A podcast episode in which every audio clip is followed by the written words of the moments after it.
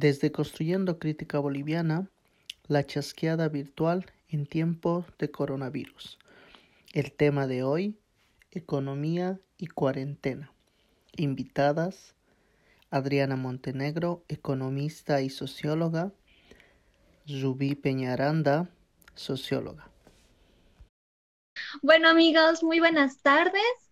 Eh, bueno, en primer lugar quiero agradecer mucho por acompañarnos en esta nueva entrega, en, esta nueva chasqueada virtual. En esta ocasión estamos con Adriana Montenegro. Ella es economista, es socióloga y actualmente se desempeña como investigadora social. Y el tema que les estamos trayendo para hoy es el tema de economía y cuarentena. Y eso, no sé. Adri, ¿quieres empezar? Buenas tardes, Rubí. Buenas tardes a todas las personas que se están uniendo a la transmisión. Eh, quiero empezar agradeciéndote, Rubí, y a todo el equipo de Construyendo Crítica Boliviana para, por haberme invitado a hablar un poco de este tema. Bueno, yo siempre me he considerado más socióloga que economista, pero espero poder echar algunas luces acerca de, del tema pues eh, tratando igual de aterrizar un poco conceptos que de pronto pueden ser muy abstractos, como lo habíamos hablado ayer. Pero bueno, un saludo a todos y espero que, que sea de provecho igual esta conversación entre nosotras. Pues sí. Ah, bueno, eh, ¿qué te parece, Adri, si tú comienzas explicándonos un poquito acerca de cómo estamos viviendo, cómo Bolivia está viviendo este, este paro en las actividades económicas. Em, no sé, ¿cómo, cómo, cómo esto nos posiciona a nivel regional, cómo, cómo se está viviendo esto a nivel económico. Em, bien, primero creo que ya es de conocimiento general que a nivel mundial estamos viviendo una crisis sin precedentes, porque estamos hablando de una crisis que a diferencia de anteriores crisis económicas que habíamos vivido, y que estaban más ubicadas en el ámbito financiero. Esta es una crisis generalizada, ¿no? Y además es una crisis que no está reconociendo ni siquiera fronteras eh, geográficas. Es decir, en todo el mundo estamos teniendo medidas eh, restrictivas de la movilidad que están teniendo un impacto fuerte sobre las economías. Eh, y además no es solamente una crisis financiera, como te decía, sino una crisis de producción, una crisis eh, sanitaria, una crisis incluso de histerias colectivas, ¿no? que nos están, que también pueden tener impacto sobre la economía. Em, sin duda, estas medidas, sobre todo las medidas de restricción a la movilidad de las personas, eh, están afectando la economía mundial y por ende la economía local. Ya estamos viendo los efectos inmediatos que tienen que ver con la gente que no está pudiendo trabajar todos los días, no está pudiendo em, acudir a sus fuentes de ingreso, pero em, definitivamente pasada esta cuarentena, que realmente no sabemos cuándo va a pasar, no sabemos ni siquiera cuáles van a ser las medidas de salida, porque las proyecciones son muchas y unas más asustantes que otras. Em, pero lo que, nos, lo, que, lo que nos va a suceder es que incluso una vez que salgamos de esta emergencia sanitaria como tal, ya vamos a empezar a sufrir los efectos de la crisis sanitaria en todo el mundo sobre nuestras economías. Em, en el caso regional, em, las, la, la, recesión nos va a afectar eh, principalmente por tres canales. Eh, el primero es que nuestros principales socios comerciales, que son China, Estados Unidos, Europa, eh, van a, están teniendo ya una recesión, entonces eh, van a dejar de comprarnos. Esto nos lleva también a una ruptura de las cadenas de valor, porque no solamente les exportamos materias primas, sino que además importamos ciertos bienes intermedios entonces, como, estamos, como, como no vamos a poder importar esos bienes intermedios, tampoco vamos a producir, vamos a poder producir ciertos bienes finales que se producen en América Latina. Em, las proyecciones están bien complicadas porque de hecho ya estábamos como en un momento de desaceleramiento del crecimiento económico regional. Estábamos, el 2019 hemos cerrado con un 2.5% de crecimiento, que es bastante bajo, eh, pero las, últimas proyecciones de la CEPAL nos dicen que en América Latina vamos a tener un, el que el PIB va a caer en un, 8, en un 1.8%, pero que esto podría llegar incluso a, caer en un 3% en, ciertas, en ciertos países. Eh, se prevé que el desempleo, por ejemplo, que es uno de los indicadores igual más importantes, se incremente en un 10%, eso también es muy preocupante, eh, y que la pobreza extrema en el continente pase en, este momento, bueno, en, previo al coronavirus, era de 67.5 millones de personas que estaban viviendo en extrema pobreza y esto podría incrementarse según las proyecciones de la CEPAL hasta a 90.7 millones de personas. Entonces, se nos viene complicado, se nos viene complicado. Sí, realmente. Y lo más interesante ahí es que, claro, o sea, todos estos puntos que tú tocas, el desempleo, por ejemplo, puede que, puede que muchas veces nosotros pensemos, ah, no sé, ¿en qué me va a afectar que China deje de producir, qué sé yo? ¿no? Pero en realidad eh, es, es como tú lo explicas, que eh, no solamente somos países que, de donde se saca materia prima, sino que también hay una, o sea, hay una concadenación, ¿no? Como, como lo dices, de, de factores, y que esto finalmente se traduce en que, en que nuestros bolsillos se afectan.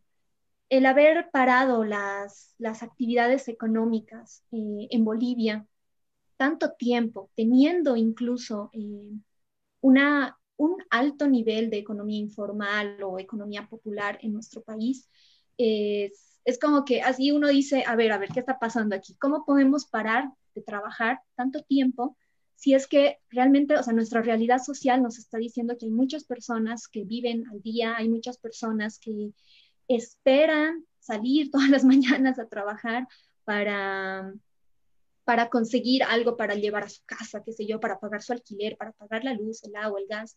Y, claro, ¿no? Y en este punto es que nosotros decimos, es cierto que a nivel, a nivel mundial, a nivel, eh, claro, a nivel mundial hay una crisis que sobrepasa las manos, eh, las acciones de los gobiernos, es bien cierto eso, pero también uno se puede preguntar, ¿qué está haciendo mi gobierno eh, para, para responder a ese, a ese contexto internacional, pero al mismo tiempo sin olvidarse de la realidad local. No, no todos los países eh, tienen economías, qué sé yo, o sea, no todos los países son iguales económicamente, eso todos lo sabemos. Sabemos que en Bolivia hay una alta tasa de informalidad, hay una alta tasa de pobreza extrema.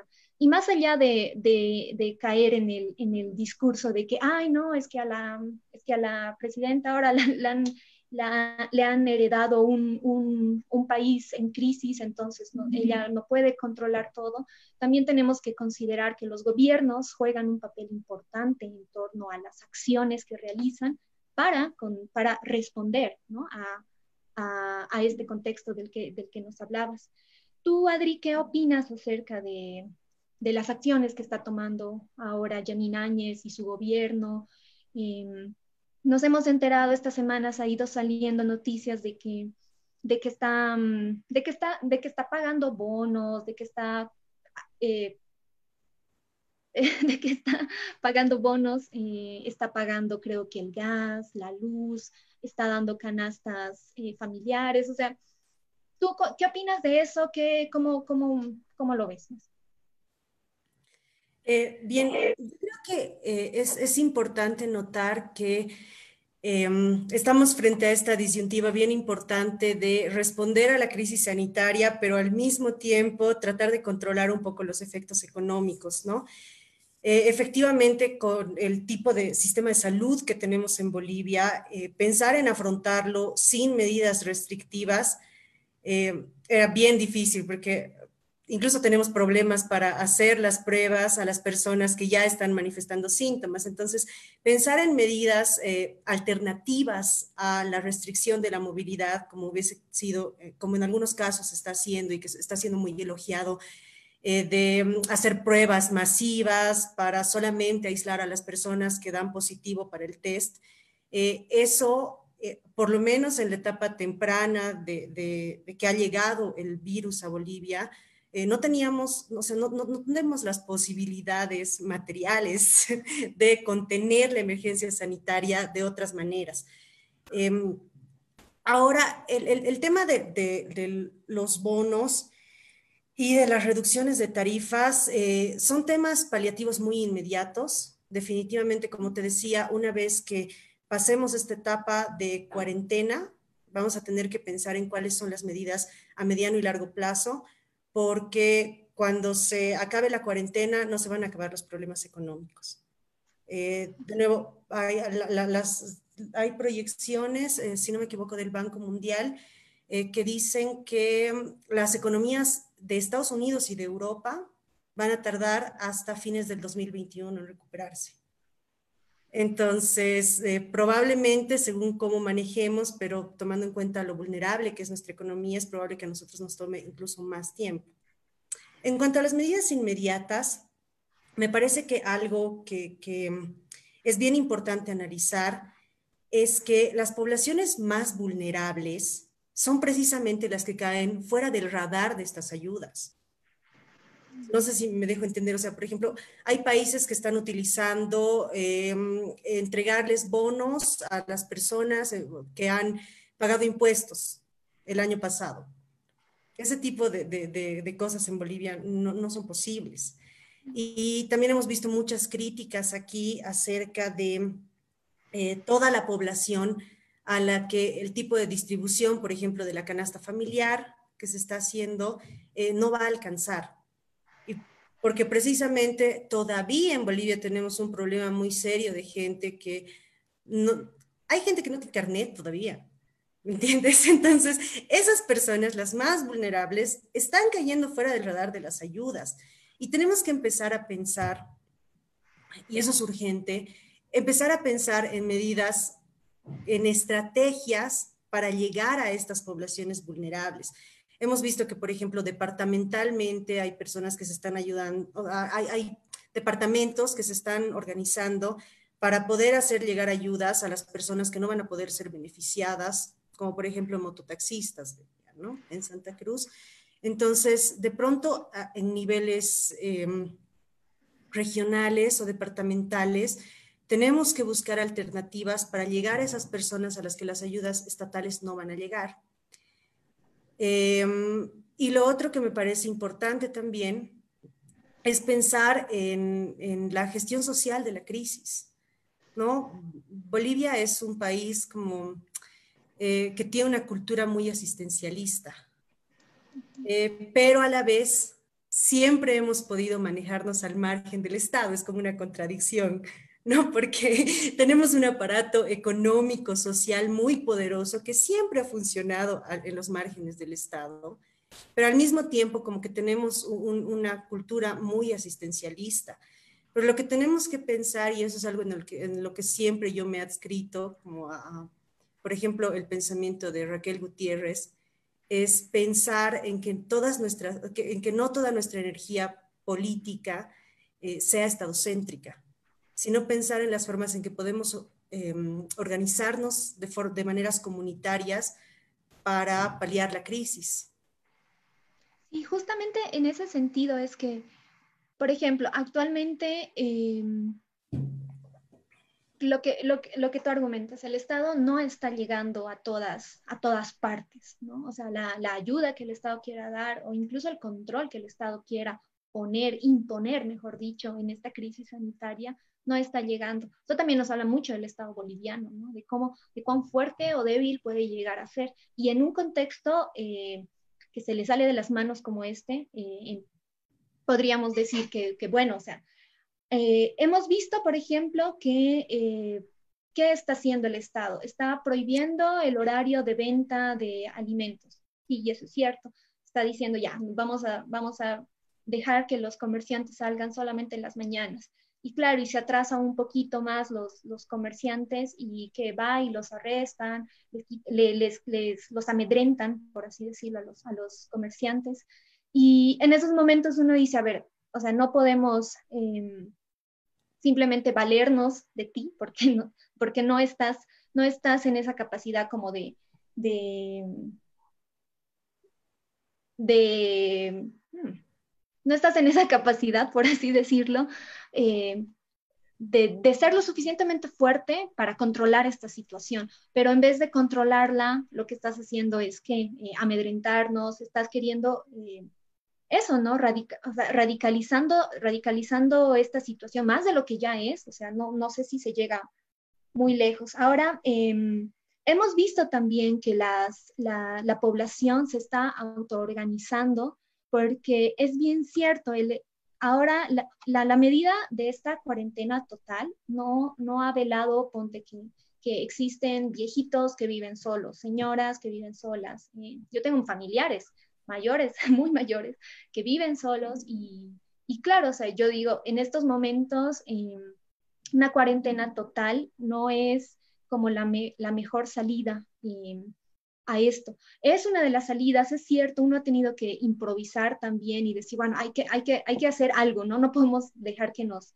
que nos, que nos venza esta situación. Pero es cierto que no se han analizado todas las realidades eh, que, que existen. Y hemos visto, por ejemplo, que, hay una organización local eh, muy interesante que ha surgido a través de las redes sociales, a través del WhatsApp, a través de los barrios, eh, las zonas, juntas de vecinos, de que, bueno, si es que usted vive sola y yo, yo puedo ayudarte en algo, entonces voy y hago tu mercado tal día y no sé qué. Y por eso también es, es muy cierto eso que dices acerca de que no podemos esperar que siempre el Estado venga a solucionarnos todos los problemas, sino también nosotros tenemos la capacidad, la agencia para organizarnos, autoorganizarnos y ver cómo responder ante esta, ante esta situación, ¿no? ante esta cuarentena obligatoria que nos está eh, frenando nuestras actividades económicas y también restando en cierta medida nuestras libertades. ¿no?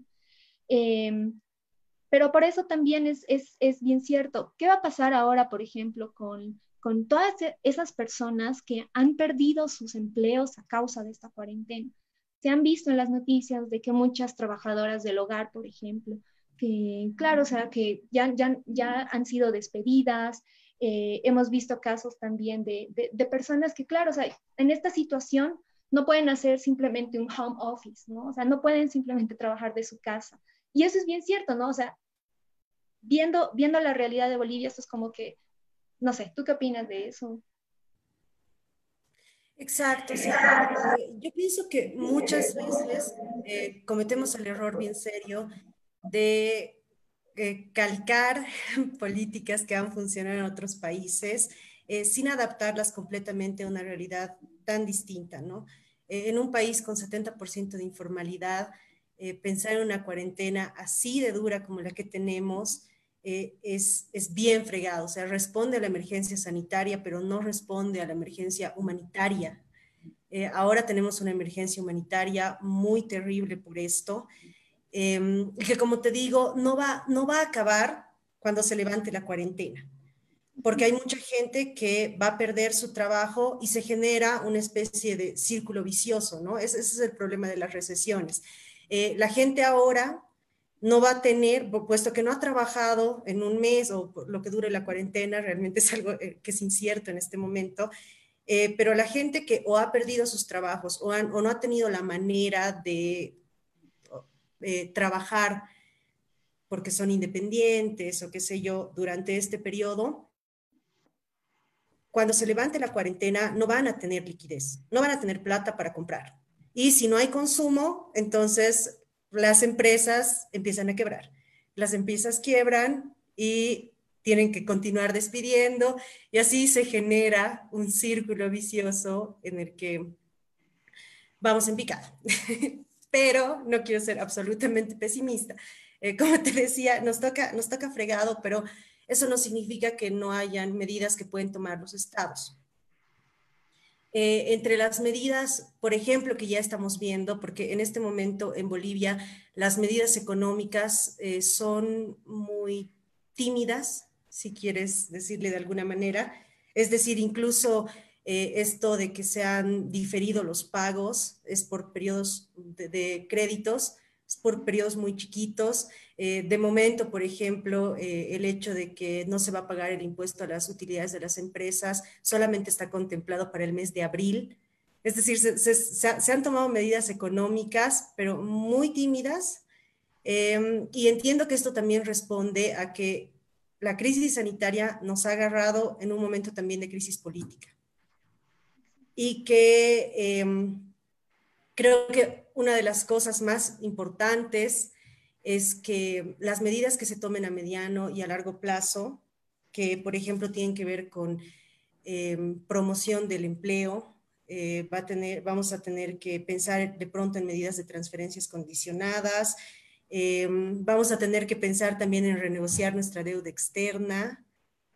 Eh, y bueno, hemos, hemos, visto que, que, los otros países que han empezado en esta crisis antes que nosotros ya han empezado también con medidas de, rescate ¿no? a las empresas. Eh, en este caso, para mantener la economía a flote, eh, los estados pueden concederles préstamos a las empresas, eh, pueden hacer perdonazos tributarios. hay, hay pocos, pero también hay estados que han estado también preocupándose por los costos sociales, entonces que están haciendo medidas de protección a los trabajadores y demás. pero de nuevo, todas estas medidas que de pronto estamos viendo que se toman en otros países, eh, tendremos que pensarlas bien para nuestra realidad y tomar medidas ya a mediano o largo plazo. Em, y en el contexto político que tenemos, eso es durísimo, ¿no? Porque si se toman estas, si se toman medidas, por ejemplo, de ajuste estructural, de rescate, medidas económicas, si ya pensadas más a largo plazo, eh, se van a tomar por este gobierno o se van a tomar por el siguiente. Em, yo pienso que tendríamos que, como ciudadanos, por ejemplo, exigir unas elecciones lo más antes posible porque las personas, porque el gobierno que tome las medidas post cuarentena para mitigar la crisis va a ser el gobierno que se tenga que hacer cargo de los efectos y de darles continuidad a estas medidas. Entonces nos agarra realmente en un mal momento político también para pensar en las formas de salir de la crisis. Sí, porque además, ¿qué tan sostenible puede ser esto? O sea, yo también me pongo a preguntar eso, ¿no? Realmente em, el gobierno transitorio de Bolivia ahora está tomando medidas que van a afectar económicamente hablando al futuro presidente, presidenta, qué sé yo, que entre a Bolivia. Y por eso, o sea, ¿qué tan sostenible puede ser que llegues a pagar los servicios básicos de las personas? ¿no? O sea, también en ese sentido, tal parece que este tipo de medidas son una respuesta política para, qué sé yo, calmar a la gente, por así decirlo, reducir el miedo colectivo que la gente está teniendo como que, y, y es lógico, o sea, parece que parece que el gobierno de Áñez ahora ha dicho, bueno, ya nosotros vamos a, imponer una cuarentena total porque no tenemos la capacidad para, para, no tenemos la capacidad para atender a muchos enfermos. Es cierto, Bolivia tiene un sistema de salud que es muy deficiente, eso lo sabemos.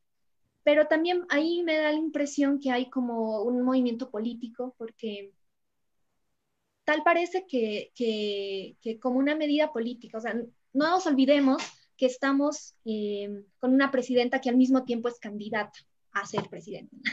Entonces, no podemos simplemente pensar que sus acciones, las, las acciones que está haciendo ahora en, Bolivia son solamente para responder el momento actual. O sea, yo, yo, creo que hay un cálculo que va más allá de su periodo de transición y de su periodo de, y de este periodo, de este contexto eh, emergente y, y, fuerte que estamos viviendo a nivel mundial, pero tal parece que, esto es como, como, como, un como una forma de paliar el miedo o el descontento de las personas, ¿no? Como decir, bueno, ya tienes que quedarte en tu casa, te voy a poner militares en la calle para que me hagas caso, pero al mismo tiempo em, te voy a dar eh, algunas cositas para que te, te, quedes conforme, ¿no?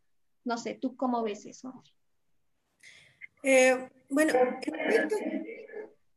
Tú, tú, tienes razón, ¿no? Pensar en una, en una presidenta que al mismo tiempo es candidata nos hace saber que también hay ciertas medidas que se están tomando en base a un cálculo político. Eh, pero yo creo que no, no, tenemos que cuidarnos de em, evaluar estas cosas desde visiones muy maniqueas, ¿no? De, ah, lo está haciendo esto solamente porque quiere calmar a la gente o porque quiere que la reelijan. Eh, es también como quedarte muy en un, en un lado. Em, yo pienso que sí es importante para gente que, por ejemplo, no ha podido trabajar y no ha generado nada de ingresos en todo el mes, eh, es, es, importante que por lo menos no tenga que preocuparse de que le corten la luz o le corten el agua.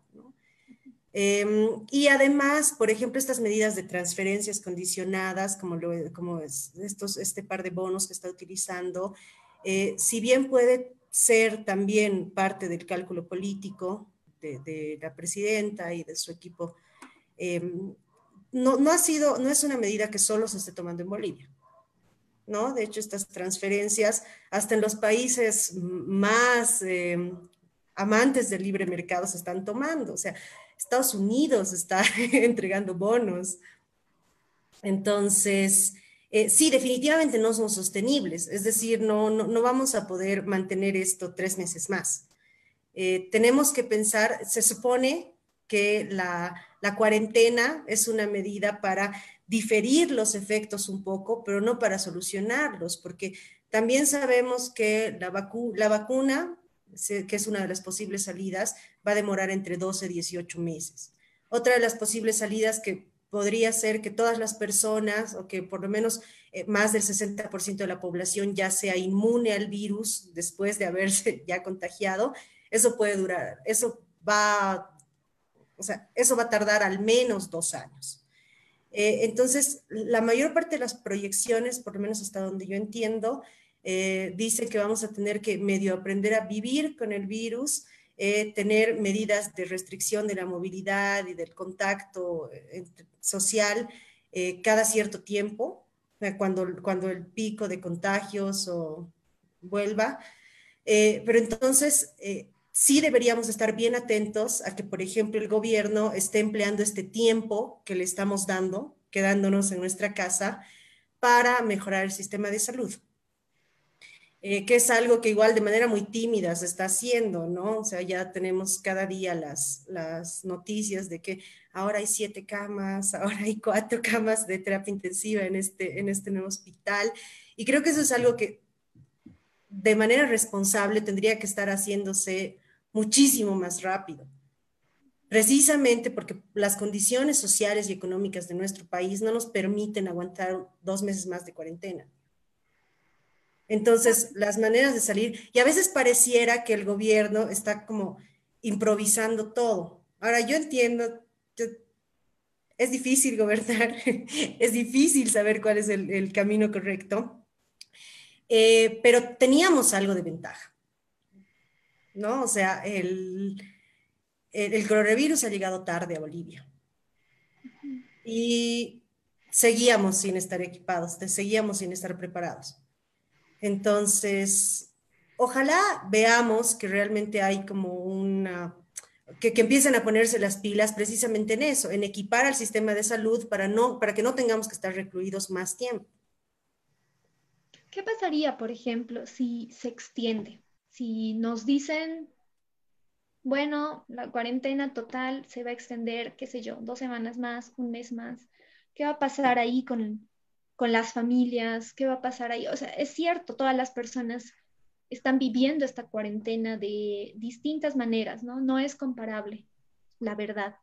Pero, ¿qué pasa económicamente? Si esto se extiende más tiempo, un mes más, o sea, ahí ya no podríamos em, ya no podríamos, bueno, no sé, o sea, yo creo que eso también puede tener un coste político y y claro, o sea, las personas no sé si es que podrían llegar a soportar estar en casa una vez, un mes más, pero a nivel de Estado, no sé, ¿qué, pasaría si es, que, si es que esto se llega a extender?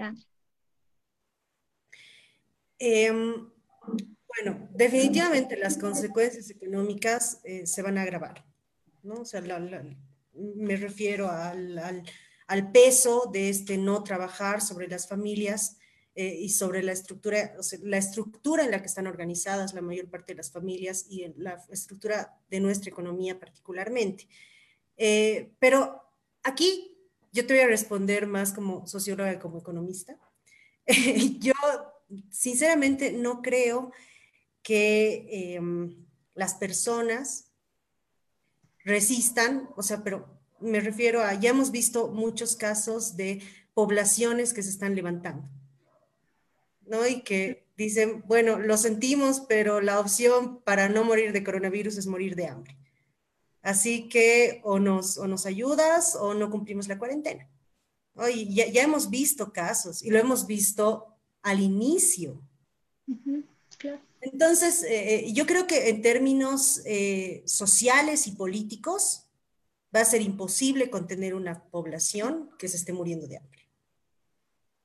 Yo estoy muy de acuerdo contigo, contigo en eso, porque es bien cierto. O sea, desde la ciudad del Alto hasta Trinidad, si no me equivoco, en el Beni, que, las, que, la, que la población incluso ha sobrepasado a la policía, y lo hemos visto, es bien cierto eso, en, en momentos en los que, claro, o sea, no, simplemente eh, no pueden dejar de trabajar, ¿no? Porque necesitan comer, porque necesitan pagar deudas, y claro, o sea, es bien, es bien difícil ponerse en el papel del gobierno, ¿no? Y decir, bueno, yo lo haría así, yo lo haría mejor, no sé.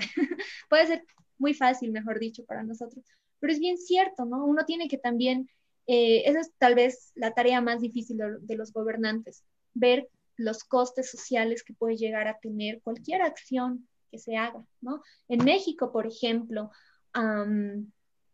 no hay declarada una cuarentena total. Acá solamente como que se ha dividido el sector económico en actividades esenciales y no esenciales. Y claro, son las actividades no esenciales las que pueden hacer home office o las que pueden em, dejar de trabajar, ¿no? O sea, hacer un, paro en, las, sus actividades económicas. Pero claro, hay otro sector eh, que no está contemplado en, esa, en ese cálculo político que, se ha hecho en lo esencial y no esencial. Y es toda, todo el grueso de la gente que trabaja y vive gracias a una economía informal, una economía popular. Y en México también, como en Bolivia, aproximadamente el 60% de su población eh, se, vive con una dentro de una economía informal. Y claro, o sea, aquí, aquí es como cuando uno empieza a decir, a ver, ¿qué, eh, ¿qué tenemos? ¿no? podemos, podemos seguir saliendo a la calle, podemos seguir eh, trabajando, porque no es que porque yo, no es porque, o sea, no, no es que va a haber menos movimiento de personas en la calle, ¿no? El, el, no es que, no es que hay, hay menos personas, hay muchas personas que están conscientes de que hay, una, hay, un, hay un brote a nivel mundial, que hay muchas personas que están informadas, pero que finalmente dicen, yo no puedo simplemente eh, esperar a que esto se solucione de la noche a la mañana y yo descansar o quedarme en la casa o no sé. Y es bien cierto, o sea, ahora, ahora hay muchas personas em, que están en esa disyuntiva, ¿no? Y esa disyuntiva es, es muy fuerte, porque también hay que hay que acordarnos que en Bolivia, en todas partes del mundo, pero, pero yo, hablo, yo hablo desde donde yo sé que, que en Bolivia eh, hay muchas personas que han trabajado toda su vida, o sea, desde niños han trabajado. ¿Y qué pasa cuando en un momento, no sé, vas y le dices, te tienes que quedar en tu casa sin trabajar, tienes que estar ahí, por favor, quédate en casa, hashtag, no sé? Y, y no, o sea, eso, eso simplemente no funciona en la lógica de todos. Quizás jóvenes como tú, como yo, como tal vez la mayoría, pueden decir, ay, qué bien quedarnos en la casa. Em, está bueno eso, ¿no? Pero no, o sea, hay muchas personas que realmente necesitan trabajar porque el trabajo es como su, es como el, lugar donde se desenvuelven socialmente, ¿no? O sea, estar afuera, estar en la casa, está, no digo, no, es, no estando en la casa, sino estando afuera es que uno em, desarrolla toda su vida.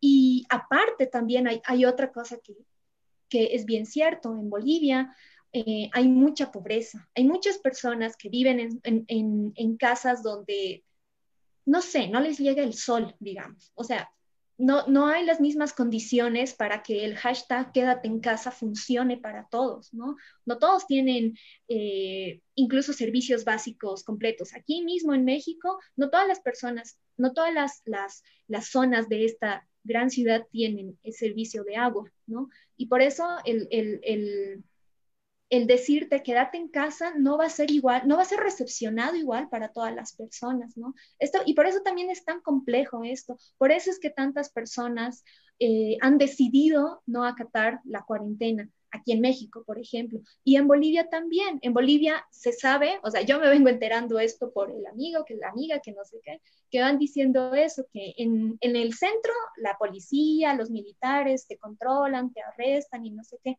pero ¿qué pasa en las periferias donde la policía no llega? Ahí todavía se siguen dando que los mercaditos, que las ferias, sí se está cuidando la gente, pero la gente no está como con, con ese chip de decir, bueno, ya yo voy a dejar de trabajar y ya, y el Estado que me solucione los problemas, ¿no? O sea, también, también tenemos que ver esa parte que, que llega a ser eh, importante también y decisiva para que un gobierno diga, podemos o no poner imponer una cuarentena, ¿no? Exacto. Em, sí, definitivamente va más allá de cuestiones materiales, ¿no? Está también eh, esta, e, e, este chip que tenemos implementado también culturalmente de hay que trabajar, ¿no? Y hay que salir y hay que hacer las cosas. Y otra cuestión, ahora que estabas mencionando, que también me parece importante pensar, es eh, también el, efecto político que tiene el confinamiento, porque la imposibilidad de reunirnos imposibilita precisamente que podamos también hacer política. Y ese es, ese es un momento, estaba, estaba leyendo un artículo de, de Alan Turing, que él hablaba, ¿no? De este momento de vacío, este momento de silencio, en el que todavía es muy pronto como para pensar en, los efectos económicos, o sea, para saber qué vamos a hacer económicamente y políticamente lo único que podemos hacer es encerrarnos en casa. Entonces, estamos inmovilizados por, por muchos lados eh, y, eso de, de, igual manera es insostenible, ¿no? Porque tenemos la necesidad de reunirnos, incluso para resistir ciertas políticas eh, que, ya no podemos resistir, o sea, ciertas medidas económicas o ciertas medidas de confinamiento que se estén tomando. Em, y eso me lleva a, ya para cerrar, porque veo que medio que el tiempo se nos está acabando, eh, eso me lleva a la urgencia de, o sea, pensar precisamente en esto, en, el tema político relacionado a la economía, eh, me lleva a que quisiera mencionar lo urgente que es el estar atentos en este momento a las medidas que se vayan a tomar. Em, y lo digo porque hay una, una, noción que está muy implementada en, eh, entre la gente que suele tomar decisiones económicas, que es eh, el hecho de que la economía se salva con crecimiento y se salva con números independientemente de los costos sociales. Y otra noción en la que la economía, o sea, a mí me asusta pensar en las medidas paliativas a la crisis eh, que puedan tener que ver con recortes que vayan a tener costos sociales muy, muy fregados, eh, recortes en, educación, recortes en salud. Eh, es, a veces sí pedimos mucho en el sentido de que eh, quisiéramos que las medidas paliativas a la crisis pudieran ser maravillosamente tomadas por el gobierno, pero lamentablemente también tenemos que pensar en, que nuestro gobierno, o sea, tenemos que pensar también en cuál es la presión presupuestaria que los gobiernos van a poder soportar. Es decir, mm, nuestros presupuestos estatales, eh, la fortaleza económica de nuestros estados, evidentemente no es la misma. Entonces, de pronto podríamos soñar con un sistema de salud universal, podríamos soñar con, un, eh, con medidas paliativas a la crisis, con bonos para todo el mundo, con inyección de liquidez a la economía, rescates a todas las empresas, pequeñas, medianas y grandes, eh, pero también tenemos que pensar en cuál es la presión presupuestaria que pueden soportar nuestros estados. En el caso de Bolivia es muy baja. Entonces, tenemos que estar muy atentos para que el dinero que vaya a utilizarse en medidas paliativas a la crisis eh, no vaya a parar solamente a rescatar al sistema financiero, rescatar a los grandes empresarios y recortar todos los gastos eh, y que ese rescate implique, por ejemplo, eh, permitirles despedir a diestra y siniestra, permitirles bajar los salarios a niveles insostenibles para la vida. Em, Naomi Klein decía algo que me, parecía muy importante, que este es el momento en el que las personas tenemos que estar particularmente atentas para no permitir que nuestros estados utilicen los préstamos que seguramente van a empezar a pedir del Fondo Monetario Internacional, del Banco Mundial, etcétera. Em, esos préstamos que empiecen a utilizarlos solamente para salvar a los que importan en la economía, ¿no? entre comillas, em, porque salvar a grandes empresas, salvar al sistema financiero, seguramente en números puede ser muy eficiente. Podemos volver a crecer, eh, podemos mejorar el porcentaje de crecimiento del PIB, qué sé yo, eh, pero no siempre estos números que miden el crecimiento eh, nos reflejan realmente cuál es el costo social que esas medidas han tenido. Entonces, creo que es un momento de estar muy atentos y eso es algo que el confinamiento no nos permite, ¿no? Eh, pero hay que, estar, hay que estar bien atentos y sobre todo por el momento político que estamos viviendo. Porque tomando en cuenta que la persona que tome probablemente las medidas es probable que no vaya a quedarse a responder por los efectos sociales de las medidas que tome, eso es peligroso. Entonces, creo que sí, tenemos que estar atentos y que este es un momento de empezar a pensar. A mí me gustaba mucho algo que decía Lucía, Lucía, era la panelista de ayer. No, Ana. En, ah, la chasqueada de ayer? Sí, sí, sí. Sí, estaba, estaba viendo la chasqueada de ayer y mm, eh, Ana, Ana decía algo que me parece bien importante, que es dejar de pensar en los políticos como papás y empezar a verlos como funcionarios públicos. Eh, y en ese sentido, eh, si bien estamos frente a un gobierno bastante represivo, diría yo, en el sentido de que he visto más militares en las calles en los últimos meses que en toda mi vida, estamos frente a un gobierno bien bien represivo, pero aún así eh, creo que es el momento en el que nuestras energías políticas eh, fluyan y fluyan en comunidad y fluyan entre las personas y estemos bien atentos a lo que este gobierno pueda hacer ahora frente a la crisis económica.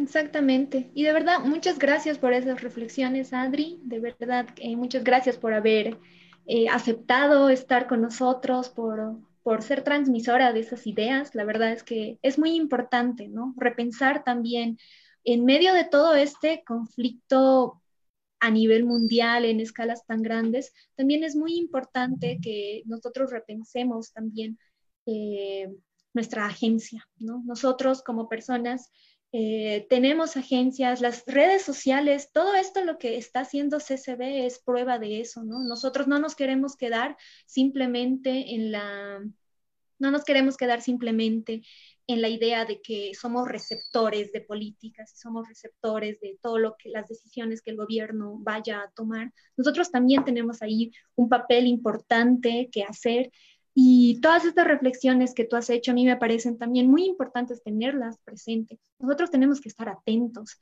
sea lo que sea que vaya a pasar políticamente hablando en Bolivia, eh, nosotros tenemos que estar atentos y me parece muy importante eso y como ya va a ser menos 10. Voy a pasar a las preguntas, a leer los comentarios que nos han ido haciendo todas las personas que nos han estado acompañando. Voy a empezar por Mauricio Rojas, que nos dice, nuevamente existe una desproporción entre el apoyo y la empresa, entre el apoyo a la empresa privada y banca frente al apoyo brindado a una parte de las familias en situación vulnerable y se toman medidas políticas sobre un vacío estadístico que sustente con datos la decisión de aplicar políticas públicas. Hmm. No sé si quieres hacer un comentario al respecto. Esto es, más un comentario que una pregunta. Sí, sí, y bueno, creo que precisamente está relacionado con, con mi última intervención.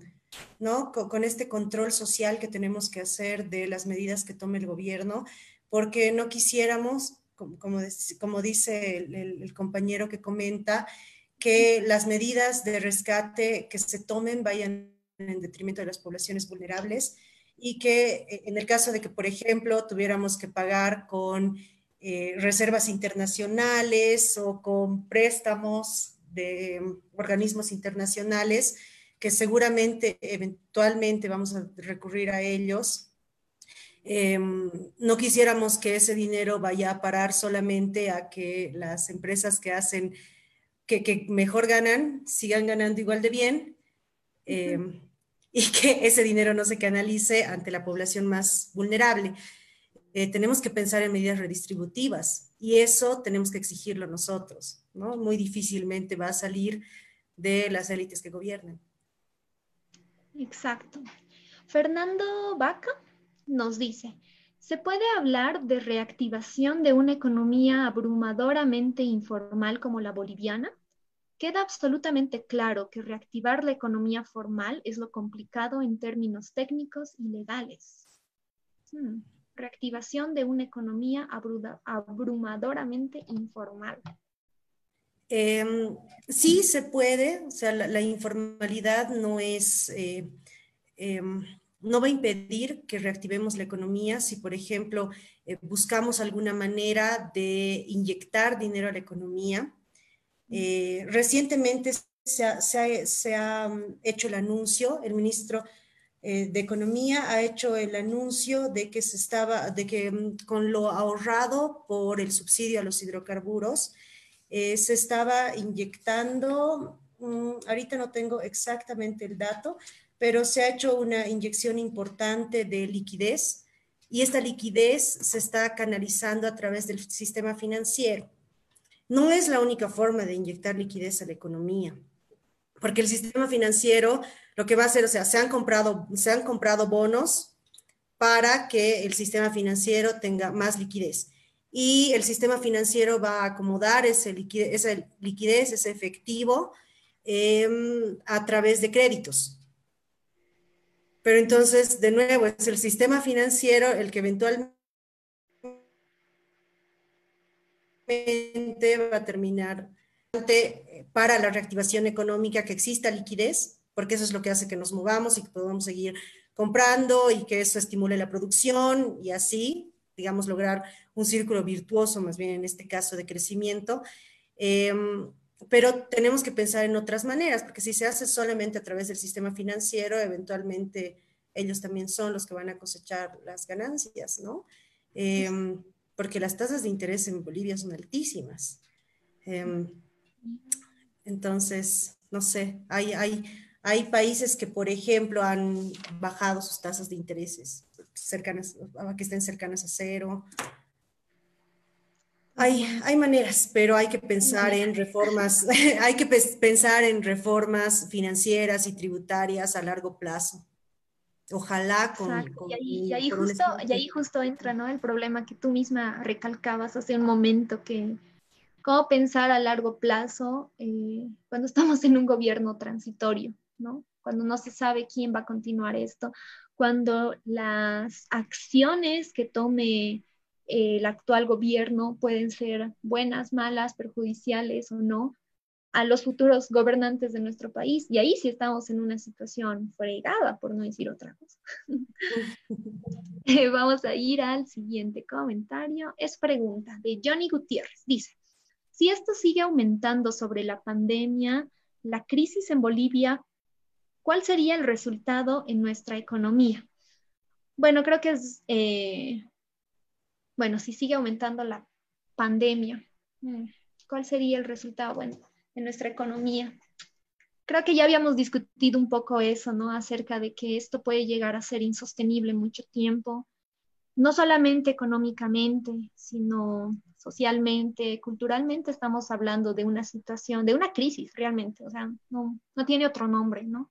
Es una crisis y que, claro, o sea, no podemos saber tampoco nosotros si, si, si, la, si, la, si la presencia del coronavirus en, en nuestros países se va a acabar en unos meses o no, pero, pero claro, ¿no? O sea, ciertamente los efectos que vamos a, sufrir como sociedad van a ser fuertes.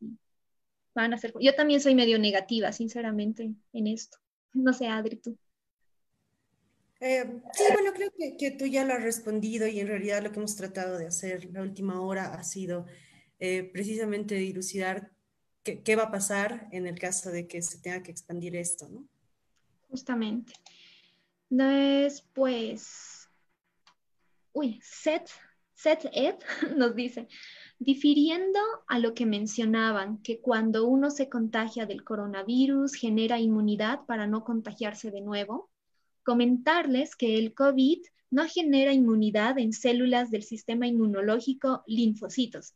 Se dieron casos donde una persona ya contagiada se volvió a contagiar al tener nuevamente el contacto con otro infectado. Wow, bueno, creo que eso va un poquito en relación con, con eso, ¿no? De que, qué pasa si es que, si es que se levanta la cuarentena y las personas que ya estaban recuperadas se vuelven a infectar, o sea, creo que eso también es un riesgo sumamente fuerte que los gobiernos están temerosos, ¿no? De decir, ya, o sea, voy a levantar mi cuarentena total, pero ¿qué pasa si los que ya he recuperado vuelven a infectar? O sea, ni los gobiernos pueden saber, yo creo, ¿no? Tal vez los científicos aquí, propiamente un, un científico, eh, qué sé yo, natural, nos podría explicar acerca de, del comportamiento de los virus, no sé, yo, yo sinceramente no sé qué tan probable sea, se ha, leído algunas cosas, no sé si se han dicho algunas cosas acerca de que es probable de que un infectado pueda, recuperado pueda volver a contagiar, pero no sé, nosotros creo que no estamos en la capacidad de saberlo. Claro, porque además también hay un peligro de mutación del virus, según tengo entendido. Y mm, hasta, o sea, también eh, he visto que hay muchas controversias, incluso de eh, estaba recién leyendo, por ejemplo, esto de que ahorita hay una controversia entre si el barbijo se debería usar o no se debería usar. Entonces, incluso dentro de la comunidad científica, em, no se tiene claro porque nos ha tomado desprevenidos, ¿no? Seguramente, eh, conforme vaya pasando el tiempo, vamos a, ojalá lo antes posible tener la vacuna, eh, ojalá tener más claros cuáles van a ser las estrategias de salida eh, para los países, porque en este momento ningún país tiene claro cuál es su estrategia de salida, de lo que hablábamos hace rato, eh, si es esperar una vacuna, si es continuar con las medidas de distanciamiento social, em, si, si, las personas se van a hacer inmunes o no, nadie la tiene clara porque ni siquiera hay consenso en la comunidad científica. Entonces, vamos a tener que seguir esperando y no maneras de, de levantar levantar las cuarentenas, sobre todo en los países en los que, como el nuestro, por la estructura económica que tiene, son insostenibles. Exacto. Eh, después, eh, Lucy Guarachi dice, Adriana, ¿retirar el subsidio a los hidrocarburos como medida económica ayudaría de alguna forma o generaría mayor caos económico en Bolivia?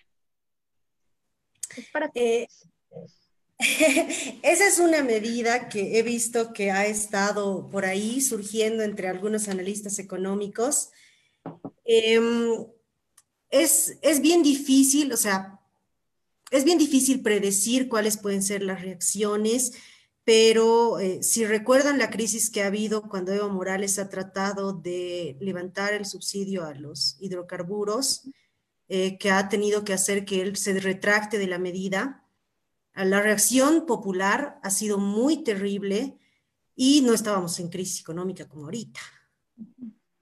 No estábamos en crisis humanitaria. Entonces, pensar en los efectos que puede tener levantar el subsidio sobre las economías de las personas que ahorita están siendo tan golpeadas, eh, pensar en tener que pagar más por el transporte solamente, de nuevo, es insostenible para la mayor parte de la población. Em, entonces, mm, bueno, no, no, no, puedo darme las de evidente, pero si en un contexto en el que no teníamos esta crisis ha tenido una resistencia tan poderosa de la población, em, yo me tomaría con cuidado esa sugerencia. Sí, además imagínate, el, ¿cómo decirlo? El, costo social que, ha tenido esa, ese denominado gasolinazo eh, ha sido sumamente alto, ¿no? De verdad. Y, claro, ha sido tan alto que ha hecho que se retroceda esa medida, pero así dos, tres. Entonces, imagínate, ahora la, población... Em, está de por sí, yo, yo podría decir que estamos temerosos todos, porque estamos como, como en, esa, en esa situación de inestabilidad, de no saber qué va a pasar en el futuro, ¿no? Y, y que vengan y nos, y nos vengan con una medida de este calibre, entonces afectaría, a ver, afectaría mucho, yo creo, ¿no? O sea, la población puede decir, a ver, un momentito, te estoy haciendo caso hasta este punto, pero no me vengas con... y no. Claro, ya no, ya no. Sí. sí, sí, Yo creo que el contexto, el, contexto sociopolítico mm, es demasiado complicado como para pensar en una medida de ese estilo. Tal cual.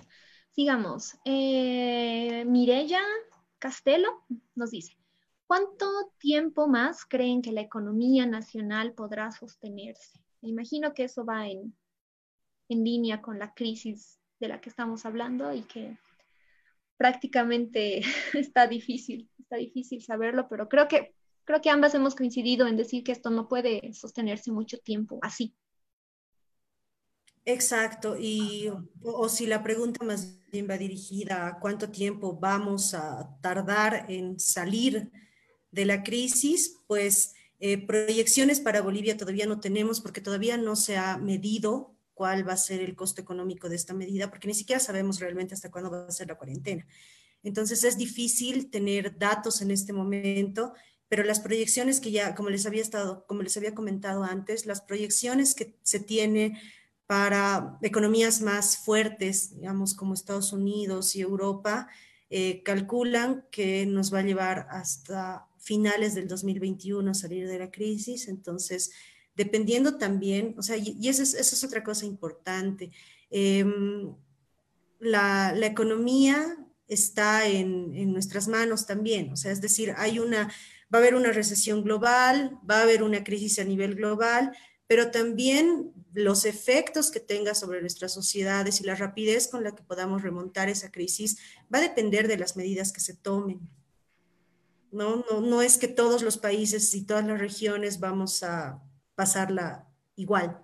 Igual, sí, no. Exacto, entonces el tiempo que tardemos en salir de esto también va a depender del tipo de medidas que se tomen. Justo. Javier y Herrera nos dice, eh, ¿cuál es el efecto del sistema tributario de la región? comprendiendo las proyecciones del FMI en la cumbre del G20, que denotan una fuerte recesión económica causada principalmente por la caída del precio del barril Brent y por ende hmm, WTI. Creo que esto es estrictamente económico, Sí, sí, sí, sí, son, sí, son distintos precios que tiene el petróleo. Em, Sabes, eh, ese es un tema que igual no lo he tocado, pero es bien importante pensarlo en la forma en la que específicamente a Bolivia le, está, le va a golpear esta crisis también y tiene que ver con los precios del petróleo, ¿no? Em, el, último precio con el que cerró en promedio, porque sí hay, hay distintos, hay distintas medidas, eh, pero el precio con el que había cerrado hasta el viernes estaba alrededor de 22 dólares por barril. Eh, para ponerte un poquito en contexto, eh, el, 2000, el 2019 hemos cerrado con 65 dólares por barril. Y en un momento en el que ha estado, o sea, por ejemplo, entre el, entre el 2011, 2012, que ha estado bien alto, estaba 125 dólares por barril. Entonces, te imaginarás, sí, me imagino que eso ya nos da una idea medio clara del golpe terrible que va a ser para nuestras economías em, y para la economía boliviana el tema de los hidrocarburos, ¿no? Em, ahora, con respecto a, lo tributario, em, esa es otra de, es otra de, los grandes, del gran, de, las grandes medidas que se pueden tomar para afrontar la crisis. Eh, por ejemplo, pensar en una, en una reforma del sistema tributario. Eh, podemos pensar em, e, en medidas más a corto plazo, por ejemplo, para ayudar a las empresas que tengan que ver con diferir ciertos pagos. Eh, como les había comentado en un inicio, de momento en Bolivia, lo único, lo único que se ha tocado en cuanto a impuestos es que durante el mes de abril no se va a pagar el impuesto a las utilidades de las empresas. Entonces, realmente todavía no tenemos medidas. Eh, en otros países ya se han, por ejemplo, ya, se han hecho reformas como más poderosas, que, tienen un alcance mayor, eh, pero seguramente tenemos que esperar un rato para ver qué se va a hacer en términos tributarios en Bolivia. Wow. Y ya con la última pregunta de Gerardo Mendieta, nos dice, la tasa de interés en Bolivia es una de las más bajas en temas de microcréditos, por ejemplo. Ah, por ejemplo, en México es en promedio del 60%. Pregunta, ¿el modelo keynesiano de bonos y subsidios es aconsejable en una economía con 70% de informalidad? Em, precisamente, precisamente por eso hablábamos de lo difícil que es pensar en el alcance de estos bonos eh, en, sistemas donde la mayor parte de la población ni siquiera está contemplada en el radar estatal. Entonces, eh, sí, creo que eh, tomando en cuenta el, elevado grado de informalidad que hay en Bolivia, tenemos que pensar en medidas de pronto más creativas para el, alcance de, estas medidas y eso de, de los de los bonos y de las transferencias condicionadas.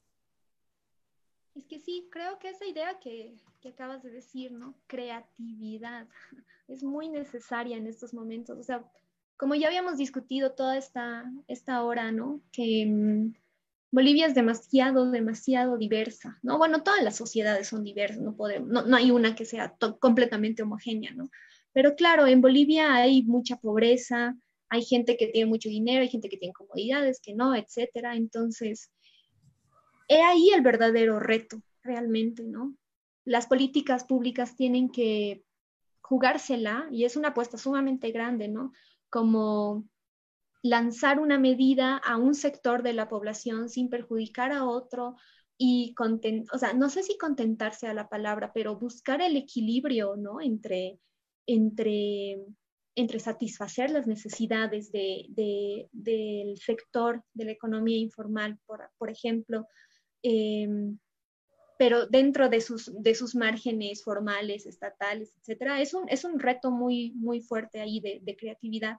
Nosotros no, tal vez nosotros ahorita no podemos hablar desde un nivel de, de política pública porque nosotros somos parte de la sociedad civil, que nos autoorganizamos y, y, buscamos otras formas, ¿no? De, repensarnos también.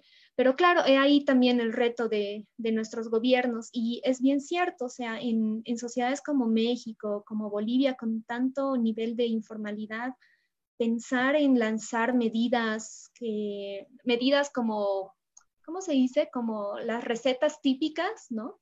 O sea, tal vez no sea lo, no sea lo indicado, porque, bueno, personalmente yo creo eso, de que eh, no podemos olvidarnos con qué sociedades estamos tratando, no podemos olvidarnos también, incluso los gobernantes, pienso que no es, que es como que a veces me, da esa impresión, puede que sea muy tonta, pero a veces me da la impresión de que llegan al poder y ya se olvidan de dónde, dónde han crecido, dónde han vivido y piensan que están gobernando en una, en una esfera política y ya simplemente se olvidan de, de, de lo que hay ahí abajo, ¿no? Y, y, bueno, no sé, ya se nos ha acabado el tiempo. Eh, a mí me ha parecido eh, muy enriquecedor, Adri, todo lo que nos has ido explicando, comentando. Eh, yo creo que siempre analizar el contexto actual eh, requiere de, muchos especialistas, ¿no? Porque la, pandemia del coronavirus y sus efectos sociales realmente es algo que, que, es, muy, es muy grande en análisis. Ya con CCB habíamos tenido las semanas pasadas discusiones acerca de los efectos políticos, acerca de los efectos culturales que eh, en, la política que esto, que esto podía llegar a tener. Sabíamos que era necesario también em, hacer una charla acerca de los efectos económicos, ¿no? Que creo que es lo que más nos preocupa. Yo creo que en nadie de las personas que nos está mirando ahorita eh, está como desentendido de la economía en esta situación. Entonces, em, es algo que nos inquieta y por eso desde CCB los invitamos a seguir repensando, a escribirnos, si quieren publicar algo, eh, si quieren escribir, publicar, tenemos un blog, si quieren participar en chasqueadas, también ahí nos pueden escribir para ver cómo nos organizamos, porque creemos que es muy importante repensar nuestra, nuestra sociedad. Eh, creemos que es muy importante repensar esta, esta, esta situación, ¿no? Y desde las ciencias sociales, que es nuestro campo de acción, eh, es, también más importante porque esto no es solamente eh, algo clínico, por así decirlo, ¿no? Las ciencias sociales también aquí están jugando un papel bien importante y, y no sé si es que creo que, no, creo que ya no hay preguntas. Entonces, eh, quiero agradecer también a las personas que se han tomado el tiempo de sintonizarnos por Facebook y a las personas que nos han hecho sus comentarios, sus preguntas y especialmente a ti, Adri. De verdad, muchas gracias por estar con nosotros, apoyándonos y eh, participando acá. Gracias, gracias Rubí, en serio, gracias, gracias a ti, a todo el equipo por la invitación. Ha sido un gusto charlar contigo, ha sido un gusto especialmente porque a veces la economía se habla muy en abstracto, muy desde conceptos técnicos. Entonces, hablarlo contigo realmente ha sido interesante porque hemos podido como eh, aterrizar estos conceptos y pensarlos más desde la cotidianidad. Eh, definitivamente en, en economía, así como en cualquier otra ciencia social, no hay recetas, no sabemos, sería bien lindo decir, estas son las medidas que necesitamos y estos van a ser los efectos, así que listo, eh, porque realmente incluso las expectativas de la gente juegan un papel tan importante que realmente eh, pensar en medidas que, funcionen como una receta, pues no hay. Y lo único que sí quisiera recalcar es esta necesidad que, que tenemos como sociedad de organizarnos, de estar atentos a las medidas que se vayan a tomar y de no entrar en pánico, no empezar a comprar algún rato cuando, no sé, hablaba con una tía, me parece, acerca de la crisis y le decía, sí, va a venir una crisis financiera fregada. Mi tía me decía, no, entonces tenemos que empezar a comprar todo y a almacenar porque la crisis, y yo, no, eso es lo peor que puedes hacer. Em, entonces, sí, otra cosa importante me parece es, tener cuidado con, con esto, tranquilizarnos, pensar que vamos a salir y ver la manera en la que podemos hacer gestión social de esta crisis, ¿no? Cómo podemos ayudarnos entre nosotros también. Eso es muy importante. Muchas, muchas gracias a todas las personas que nos están siguiendo, a ti, Adri, que estén muy bien y ya cerramos transmisión con esto. Gracias, chao.